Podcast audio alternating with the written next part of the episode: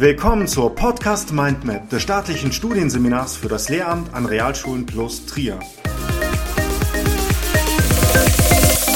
Mit dem Thema rechtliche Grundlagen der Leistungsfeststellung und Leistungsbeurteilung.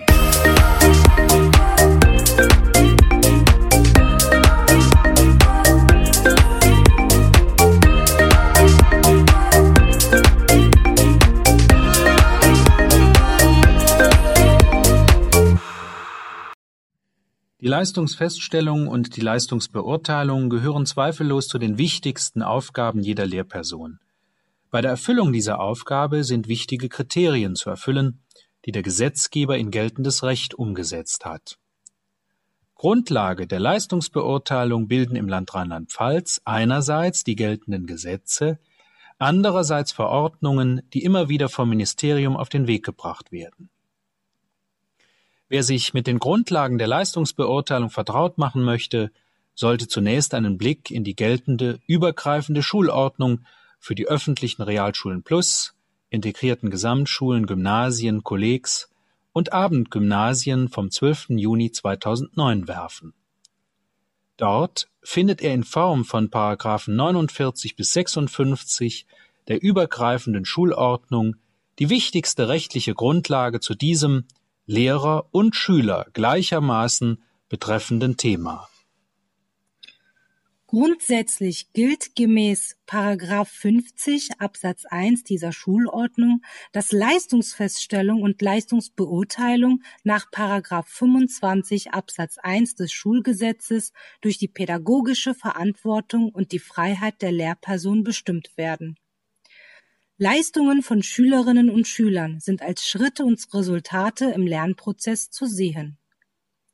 Bei der Leistungsfeststellung und der Leistungsbeurteilung sind, so Absatz 2, vielfältige mündliche, schriftliche und praktische Beiträge zu berücksichtigen. Alle zur Leistungsfeststellung herangezogenen Arbeitsformen müssen im Unterricht geübt worden sein die Leistungsbeurteilung erfolgt gemäß Absatz 3 punktuell oder epochal. Die Anzahl der Leistungsbeurteilungen kann bei den einzelnen Schülerinnen und Schülern unterschiedlich sein. Die besonderen Belange behinderter Schülerinnen und Schüler sind, so will es schließlich Absatz 4, zu berücksichtigen, insbesondere sind ihnen die zum Ausgleich ihrer Behinderung erforderlichen Arbeitserleichterungen zu gewähren Satz 1 kann auch für Schülerinnen und Schüler mit besonderen Lernstörungen entsprechend angewendet werden. Das Nähere regelt das fachlich zuständige Ministerium. In Absatz 1 des Paragraph 53 heißt es, dass Leistungen nach dem Grad des Erreichens von Lernanforderungen zu beurteilen sind.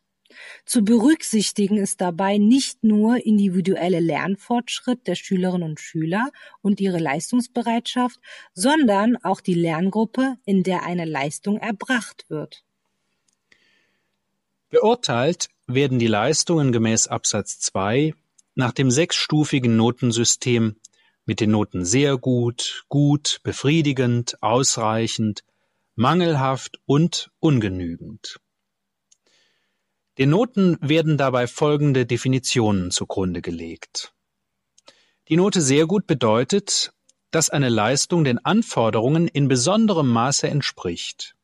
Gut, dass eine Leistung den Anforderungen voll entspricht.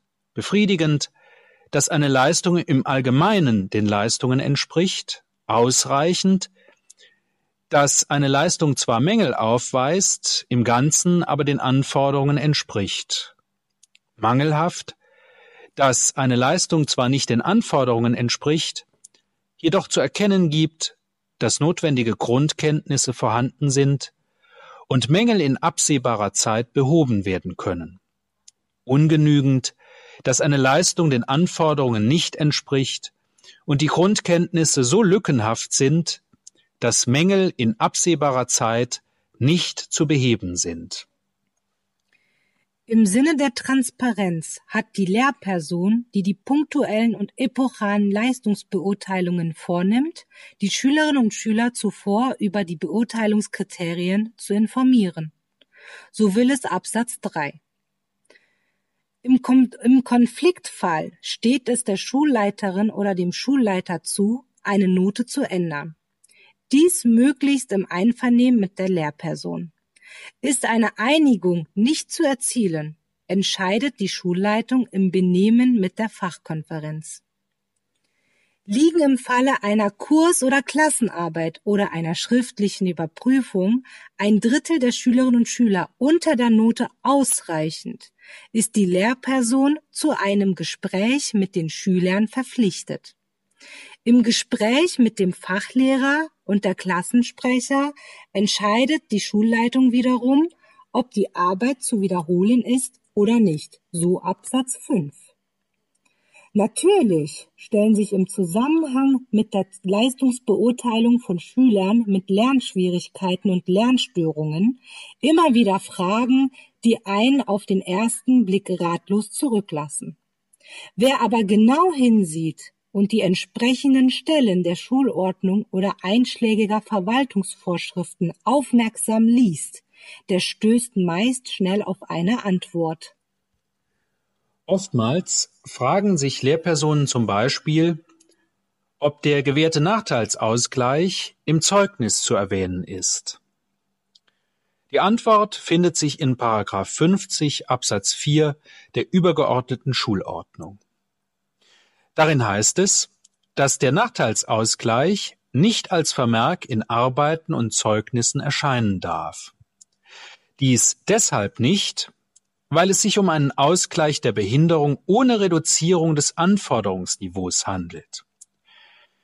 Allerdings ist der Nachteilsausgleich immer in der Schülerakte zu vermerken.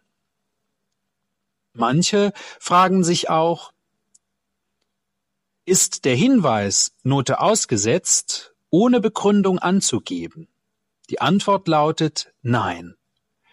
Statt eine Note auszusetzen, kann auch eine individuelle Note gegeben werden. Die Abweichung von den allgemeinen Grundsätzen der Leistungsfeststellung und Leistungsbeurteilung ist in den Zeugnissen unter Bemerkungen zu vermerken. Noten können in Abschlusszeugnissen der Sekundarstufe I übrigens auch ausgesetzt werden. Dann ist die Abweichung von den allgemeinen Grundsätzen der Leistungsfeststellung und Leistungsbeurteilung eigens zu vermerken. Eine weitere Frage lautet, kann es für Kopfnoten auch eine Verbalbeurteilung geben? Hier lautet die Antwort gemäß Paragraph 62 Absatz 3 in Verbindung mit Paragraph 59 Absatz 3 ganz klar, dass dies in Grundschulen, Realschulen plus und integrierten Gesamtschulen möglich ist, an Gymnasien aber nicht. Außerdem fragen sich manche, ob sie in der Sekundarstufe 1 auch individuelle Noten bilden dürfen. Dies ist nach Paragraph 53 Absatz 1 insofern möglich, als der individuelle Lernfortschritt bei der Leistungsbeurteilung immer mit zu berücksichtigen ist. Schließlich kann ein gemischtes Zeugnis aus Verbalbeurteilung und Noten erstellt werden, hier gilt gemäß § 59 Absatz 3 der Schulordnung, dass dies bei Lernschwierigkeiten und Lernstörungen immer möglich ist. Ist in einem Fach aufgrund von Lernschwierigkeiten eine zieldifferente Förderung notwendig, erfolgt die Leistungsbeurteilung individuell und verbal. Grundlage für die Beschreibung der individuellen Lernfortschritte ist ein individueller Förderplan. Hierin werden der aktuelle Kompetenzstand und die sich daraus ergebenden Lernziele und Förderansätze beschrieben. In den integrierten Gesamtschulen und den Realschulen Plus sind ergänzende verbale Beurteilungen verpflichtend bzw. möglich. Bei Lernschwierigkeiten und Lernstörungen können auch Abschlusszeugnisse Verbalbeurteilungen enthalten Diese Episode wurde erstellt und gesprochen von Etzki Öztürk Kömes und Philipp Tull.